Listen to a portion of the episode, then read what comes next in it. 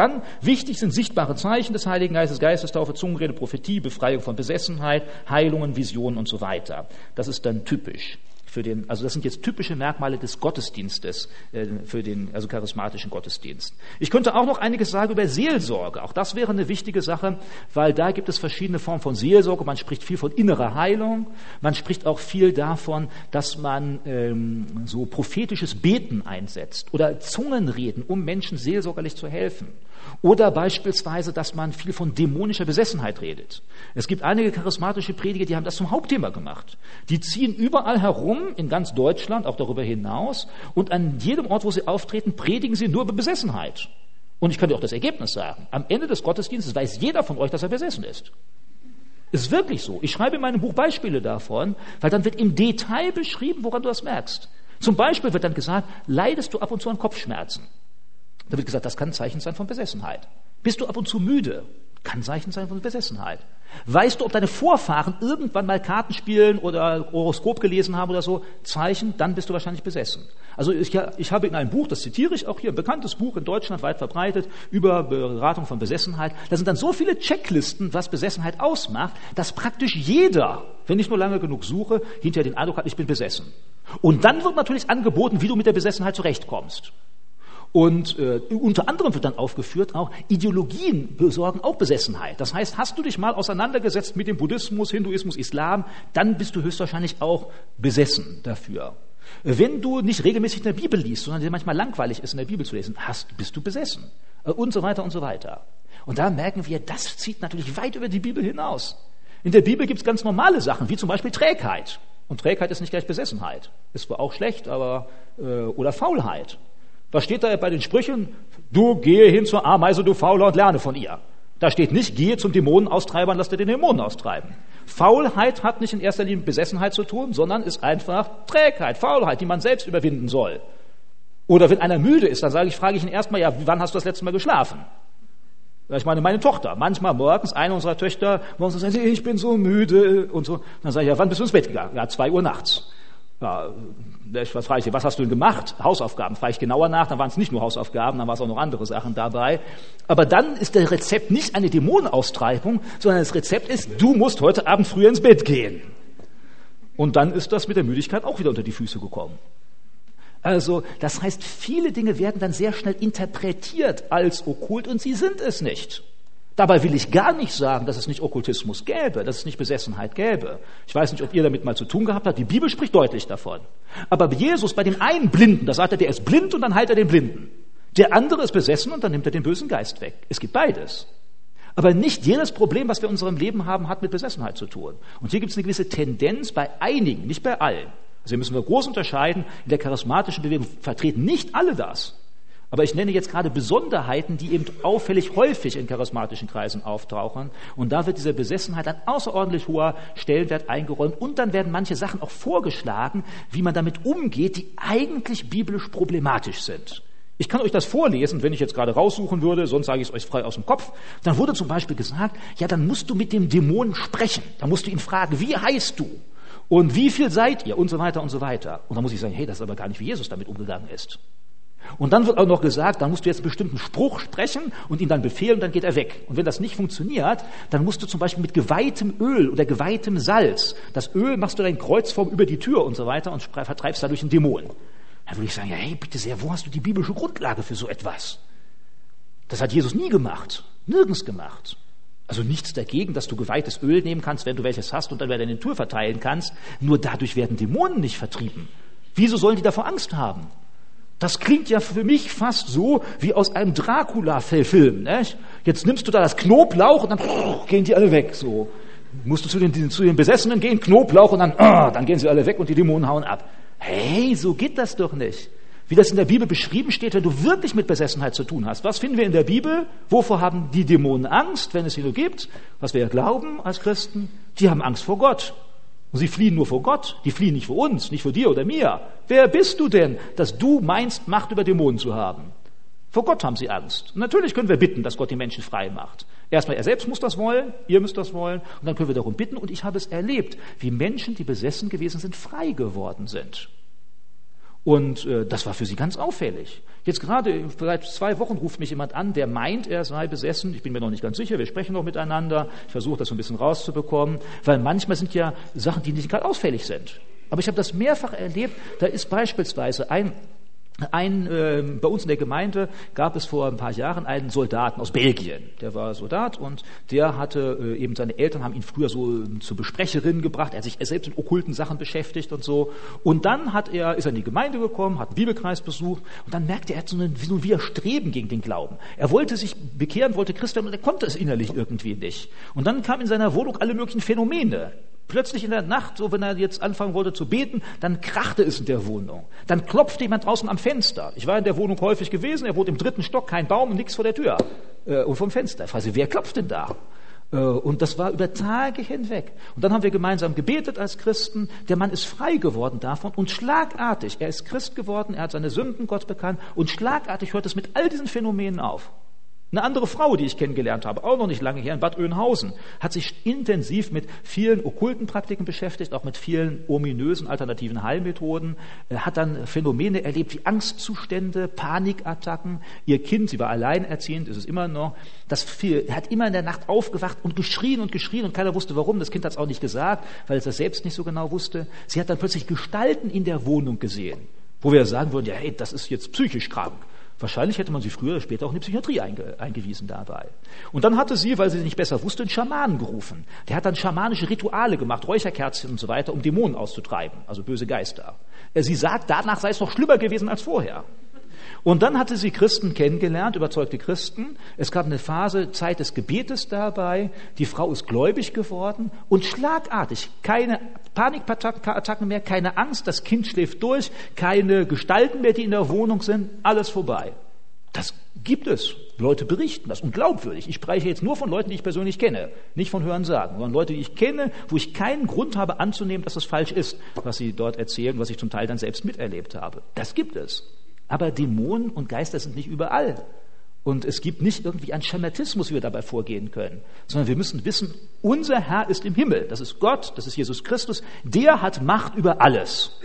Über Krankheit, über Gesundheit und auch über Dämonen dabei. Also hier, das wäre jetzt charismatische Seelsorge. Da gehe ich jetzt auch nicht intensiv drauf ein, es sei denn, ihr wollt es hinterher. Also bisher habe ich euch nur gesagt, was ich nicht ausführlich behandle. Ja. Jetzt fragen sich wahrscheinlich manche, hey, wenn der Michael zu den Punkten kommt, die er ausführlich behandelt, wie lange dauert denn das dann? Ja, also ja, mal sehen, wie viel Zeit wir haben, wie viel ihr mir gebt.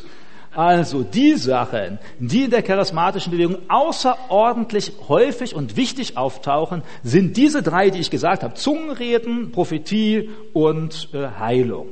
Und ich meine, vielleicht sind jetzt manche erstaunt davon oder ärgern sich auch, wenn ich dann sage dabei, ich habe gegen all diese drei Sachen gar nichts. Ich habe weder etwas gegen Zungenreden, noch gegen etwas gegen Prophetie, noch gegen Heilung.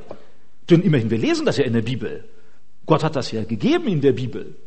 Allerdings das Entscheidende, was ich dabei benennen würde, und das ist auch, glaube ich, das, wo am meisten Konflikte entstehen, ist, wenn, dann sollten wir auch darauf achten, wie es in der Bibel steht und äh, so einordnen und äh, behandeln.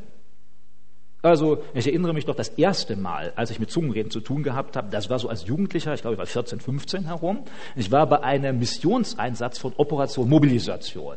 Wir hatten eine Woche Schulung und dann hatten wir so einen Abend, da ging es dann um Gebet. Und plötzlich fing neben mir einer an, total unverständlich zu reden. Ich habe ihn dann gefragt, hey, was, was für eine Sprache sprichst du denn? Äh, weiß ich auch nicht. Da hatte mir hinterher gesagt, ja, das ist nun Zungenreden, weil der sonst halt immer Englisch gesprochen hat, der ja neben mir war. Und das war meine erste Erfahrung mit Zungenreden. Fand ich dann faszinierend erstmal. Boah, was ist das? Das kenne ich ja so gar nicht dann dabei. Mit der Zeit habe ich dann viele Leute kennengelernt, die Zungen reden. Äh, und äh, wie gesagt, Zungenreden finden wir in der Bibel. Zungenreden ist biblisch prinzipiell, ja, aber, und hier müssen wir manche Sachen beachten, die in der charismatischen Bewegung zu wenig beachtet werden. Erstens müssen wir sehen, nicht jeder, der unverständliche Laute ausstößt, redet in Zungen. Ja, ich meine, manches kleines Baby, was da redet, das ist kein Zungenreden. Das ist einfach Babysprache. Äh, darüber, also das ist, müssen wir beachten. Ja, das, das ist, klingt vielleicht ganz einfach, wird aber in charismatischer Bewegung häufig gar nicht so gemacht. Ich kenne in der charismatischen Bewegung, ich habe bisher nie jemanden erlebt, wirklich nie, der zu einem anderen hingekommen ist, wenn der in Zungenreden hat, gesagt, das ist kein Zungenreden, das ist falsch. Nie. Sondern du konntest irgendwie anders unverständlich reden und das ist dann immer Zungenreden. Und da müssen wir sagen, das stimmt nicht. Denn Phänomene, dass du unverständlich sprichst, gibt es zum Beispiel in der Psychotherapie. Zum Beispiel die Urschreitherapie. Dann sollst du lernen, einfach deine Emotionen aus dir herauskommen lassen und dann irgendetwas rausschreien und sagen und reden. Das hat aber mit Zungenreden nichts zu tun. Äh, manche sagen auch, die Leute, die sich nicht gut ausdrücken können, die sollen einfach irgendwie anfangen zu reden, damit sie sich die Probleme von der Seele reden können. Und dann irgendwas, egal ob es vernünftig ist oder nicht. Dabei müssen wir auch daran denken, dass unverständliches Reden auch nach biblischem Zusammenhang aus unterschiedlicher Quelle kommen kann. Es kann nämlich tatsächlich auch okkult sein. Also ich habe unter anderem ja Religionswissenschaft studiert. Ich schreibe in meinem Buch auch mit Fußnoten und so weiter. Es gibt zum Beispiel im Hinduismus Zungenreden. Jetzt frage ich dich natürlich, äh, meinst du, dass Zungenreden im Hinduismus ein Zeichen besonderer Geistesfülle ist? Ja, aber der Hinduist will doch gar kein Christ sein. Wieso hat der Hinduist den Heiligen Geist und die Christen, die nicht Zungen reden können, haben sie nicht, oder wie? Ja, da wird zum Beispiel äh, im Beispiel, da regelmäßig gibt es das, wenn die heilige Wallfahrt an den Ganges gemacht wird, dann gibt es jedes Jahr Menschen, die dann plötzlich ohnmächtig werden oder noch bei Bewusstsein sind und dann in unverständlichen Sprachen reden und dann wird gesagt, Mutter Ganga, die Göttin Ganga hat von ihm Besitz ergriffen und redet durch ihn. Ist das jetzt göttliches Zungenreden? Ich glaube eher nicht, denn hier ist ein Mensch, der sich gar nicht Gott zugewendet hat, dem biblischen Gott. Keiner, der darum gebeten hat. Hier würde ich eher sagen, das ist ein Phänomen, was die Bibel Besessenheit nennt. Oder was ist zum beispielsweise bei den Muslimen? Es gibt das bei den Derwischen zum Beispiel, die äh, auch in Zungen reden können. Bei den Schamanen gibt es das, wenn die Beschwörungen machen, dass die in unverständlichen Sprachen und Lauten sprechen, in Zungen reden. Und ich könnte jetzt weiter aufzählen. Das heißt, in anderen Religionen, auch in Psychotherapien, haben wir ähnliche Phänomene wie beim Zungenreden, wo wir doch sagen würden, nein, nicht jedes unverständliche Sprechen ist gleich Zungenreden. Jetzt kannst du natürlich sagen, ja, aber ich bin Christ. Ja gut, als Christ kannst du zum Beispiel auch psychisch krank sein. Also ich meine, das ist jetzt gar nicht böse gemeint, nein, das, weil es gibt ja auch psychische Erkrankungen, die dazu führen, dass man eben unverständlich redet. Also ich meine jetzt wirklich im engeren klinischen Sinne dabei. Es könnte auch einer sein, der nennt sich nur Christ. Woher willst du das genau wissen? Es kann auch ein Christ sein, der, weil er das so stark will, dann eine Art Zungenreden produziert. Nach meiner Erfahrung in der charismatischen Bewegung ist das meiste Zungenreden der charismatischen Bewegung äh, nicht okkult, sondern menschengemacht. Ja, warum? Ich zitiere das in meinem Buch. Du kannst zahlreiche Dinge finden, wie, der, wie das Zungenreden beschleunigt wird. Ich kann dir Tipps nennen von, von Pastoren, bekannten Pastoren der charismatischen Bewegung, die mir selbst solche Tipps gegeben haben. Michael, mach das doch so und so, dann kriegst du auch das Zungenreden. Erstmal, was weiß ich, wir müssen halt noch mehr über dich beten. Wir müssen die Hände auflegen und dann noch länger beten und regelmäßig beten, dann kommt das Zungenreden. Da hat mir niemand gesagt, ja, vielleicht hast du ja gar nicht die Gabe des Zungenredens. Äh, wobei wir gerade doch gelesen haben, wie ist das? Redet jeder in Zungen? Ist das Zungenreden so gemein, allgemein wichtig, dass das alle brauchen? Gar nicht. Ja, wieso wird denn da so viel Wert darauf gelegt? Ist doch die Frage, die wir stellen müssen.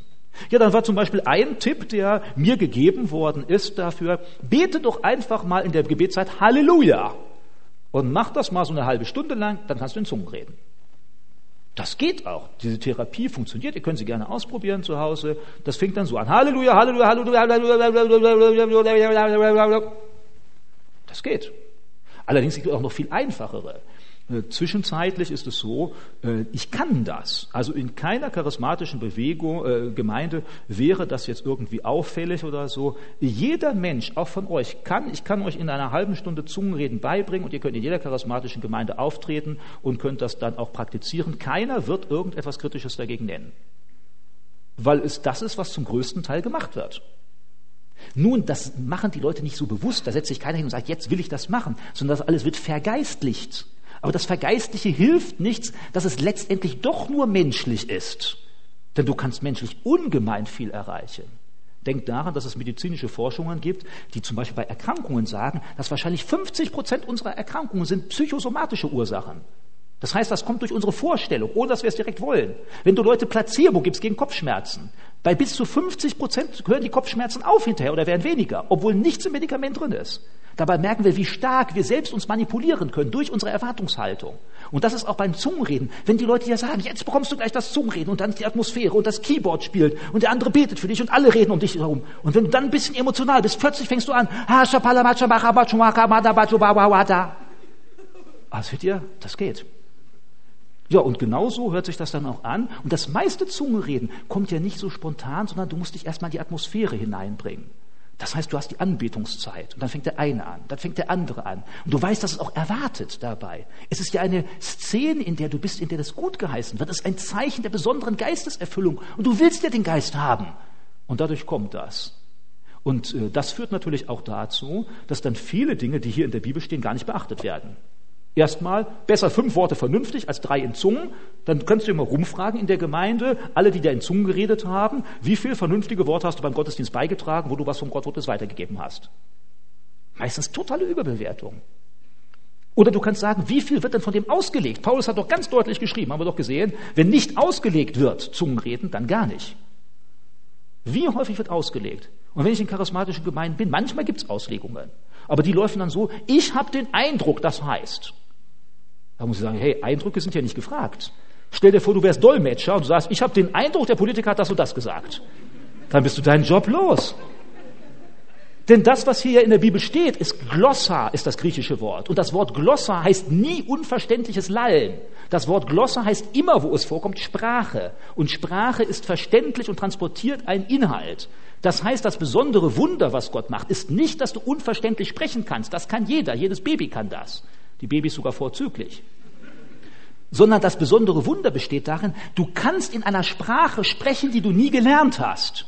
Das ist ja das, was zum Beispiel Pfingsten passiert. Das ist das Wunder Gottes. Und das Wunder dessen, der es deutet, ist, der plötzlich eine Sprache versteht, die er nie gelernt hat. Das ist das Wunder Gottes. Das Wunder besteht nicht darin, irgendetwas zu sagen, was keiner versteht. Da müssen wir auch sagen, hey, das kann ja jeder, dafür brauchst du auch keinen Heiligen Geist. Das kannst du jedem Ungläubigen beibringen. Das wird ja in manchen Psychotherapien gemacht. Das heißt, hier ersten Punkt meiner Kritik ist, Zungenreden wird auf Wegen erreicht, vielfach, die so biblisch gar nicht gegeben sind. Da müssten wir sagen, wenn Gott will, dass du in Zungen redest, dann ist es egal, ob du dich darum kümmerst, ob du dich danach ausstreckst, dafür betest, ob andere dafür beten. Dann hast du es plötzlich einfach. Denn was lesen wir in der Bibel? Der Heilige Geist gibt, wem er will. Und wenn er dir das geben will, dann musst du keine große Theater machen, dann hast du das, egal ob du es willst oder nicht. Dann fängst du plötzlich an zu beten, dann merkst du, oh, jetzt spreche ich ja in einer anderen Sprache. Was ist das? Und dann ist es der Heilige Geist. Und wenn Gott meint, du brauchst es nicht, dann musst du nicht viele Verrenkungen und Übungen und sonst etwas machen, um es zu erreichen, sondern wenn du in deinem geistlichen Leben etwas erreichen willst und danach strebst, dann streb doch zuerst nach den wichtigen Sachen. Wie viele Gebetsnächte hast du schon durchgebetet, dass du mehr Liebe in deinem Leben hast? Mehr Glaube, mehr Hoffnung. Und wenn du das getan hast und merkst, dein ganzes Leben ist von Liebe gezeichnet, dann kannst du auch für viele andere Sachen beten, die zwei, dritt, vier, fünf, zehntrangig sind. Hier ist eben das Problem, was manchmal dahinter steht. Es geht gar nicht so sehr, wie man sich selbst das einredet oder andere das einreden, dass ich Gott näher komme. Es geht vielmehr, ich will was erleben. Das muss spektakulär sein. Aber das geistliche Leben ist nicht in dieser Weise immer erlebnis- und spektakulär. Sondern das geistliche Leben, da lest doch einmal bei den Früchten des Geistes. Da steht Freude, Friede, Geduld, Langmut, Freundlichkeit. Das ist das, was der Heilige Geist in deinem Leben primär schaffen will. Das ist ja auch das, was andere überzeugt von Jesus Christus. Was sie begeistert davon, weil sie merken, dein Leben ist verändert. Du bist nicht mehr so wie andere Menschen. Also das, was ich hier kritisieren würde, ist die totale Überbewertung des Zungenredens. Und das ist ja gerade, was Paulus kritisiert. Da sagt er, okay, Zungenreden ist in Ordnung, schon, aber nur zwei oder drei, geordnet, mit Übersetzung und sonst ganz schweigen. Da sagt er, okay, wenn ihr die Gabe des Zungenredens habt und keiner der übersetzt, dann redet halt für euch selbst. Da sagt er, auch, das kann man machen. Dann ist halt zur persönlichen Erbauung. Das kann man tun. Also Zungenreden kann zur persönlichen Erbauung sein, da, und zwar auf der Ebene müssen wir es vielleicht verstehen, also echtes Zungenreden, nicht dieses künstlich geschaffene. Das kann so sein, vielleicht habt ihr das alle mal erlebt, als ihr verliebt wart oder vielleicht noch verliebt seid. Dann habt ihr meinetwegen eure Geliebte und dann wollt ihr ihr erklären, wie toll sie ist. Dann fangt ihr an zu reden und dann nach fünf Minuten fällt euch nichts mehr ein. Also ich sage das durchaus, weil ich begleite ab und zu Paare so auf ihrer Freundschaft bis zur Ehe hin, verheirate sie nachher auch. Also mit ihrem Willen natürlich, nicht? Also die, die wollen das so. Und eine der ersten Dinge, also eine der ersten Dinge, die ich dann mache, dann sage ich so, ja, was gefällt dir denn an deiner Freundin ganz besonders? Und dann erlebe ich das immer wieder, garantiert. Also falls ihr bei mir kommt, äh, dann könnt ihr schon vorbereitet sein, dann macht seid ihr die erste Ausnahme. Aber es ist immer so, dann fängt es an, ja, sie ist so nett und sie ist so freundlich und sie ist so hübsch. Und ähm, tja, und dann, äh, ja, sie ist so nett und sie ist so freundlich. und sie ist so, so hübsch und äh, intelligent. Und, ja, und dann hört es irgendwann schon auf. Äh, und ich, und, aber ich frage sie regelmäßig wieder, also jedes Mal wieder. Und mit der Zeit kommen dann richtig viele Sachen dazu, weil ich sie ja dafür sensibilisieren will, die Vielfalt der Persönlichkeit zu erkennen und kennenzulernen, mit der man zusammenlebt in der Zukunft. Ähm, also das ist eine Sache. Aber genauso ähnlich, glaube ich, kann es manchmal sein zu Gott. Du willst Gott sagen, wie toll du ihn findest, wie sehr du begeistert bist von ihm. Und dann merkst du, dir fehlen manchmal die Worte. Und ich glaube, da kann es manchmal so sein, dass Gott, wenn er einem die Gabe des Zungenredens gegeben hat, dass du dann in Zungen weiterredest und dann ist plötzlich der Heilige Geist, der formuliert. Du, dir fehlen die Worte und jetzt der Heilige Geist formuliert. Das kann sein. Dann ist es zur persönlichen Erbauung. Aber nur das echte Zungenreden. Dieses Gerede, wo du irgendwelche Laute ausstößt, das ist nicht unbedingt vom Heiligen Geist. Äh, was der Heilige Geist geben will, gibt er, wie er es will, spontan, äh, egal ob er dich fragt oder nicht. Und dann sollst du es einsetzen nach den Leitlinien, die Gott vorgibt. Jetzt also ich bekomme hier den Hinweis, scheint mir doch noch gar nicht so lange zu sein. Aber ich bekomme hier den Hinweis, der erste Teil ist schon vorbei. Also wenn ihr bis hierhin schon Fragen habt, im kleinen Kreis. Kommt gerne auf mich zu. Ich bin für keine Frage böse. Ich bin auch keinem von euch böse, egal welche Meinung ihr vertretet, auch wenn ihr gar nicht einverstanden seid mit mir. Äh, also ihr könnt gerne jetzt schon zu mir kommen. Was ihr auch machen könnt, ist, ähm, dass ihr dieses hier mitnehmt, wenn ihr wollt.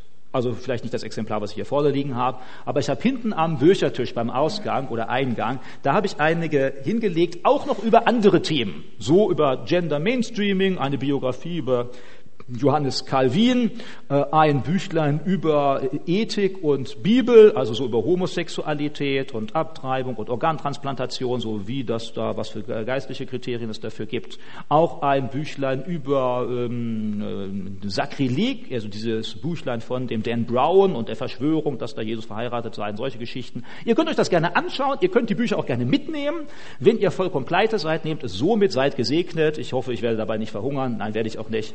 Wenn ihr Geld habt, wenn ihr Geld habt, legt da etwas rein. So Richtpreis wäre für die Sachen, die kleineren Sachen, also bis 200 Seiten, so 4 Euro, für die dickeren Sachen dann 8 Euro. Es sind auch noch so ein paar Zeitschriftenhefte dabei für eine Zeitschrift, für die ich schreibe, Zeitjournal, das könnt ihr umsonst mitnehmen. Ich habe auch noch eine Liste dahin geschrieben. Ich habe nämlich jetzt angefangen, so einmal im Monat so ein E-Mail zu verschicken, so kleiner Kommentar zu Zeitfragen, so was sich gerade so entwickelt und tut. Falls ihr ab und zu mal ein E-Mail von mir bekommen wollt, könnt ihr euch da auch noch eintragen. Äh, ja, also insofern jetzt mal Pause.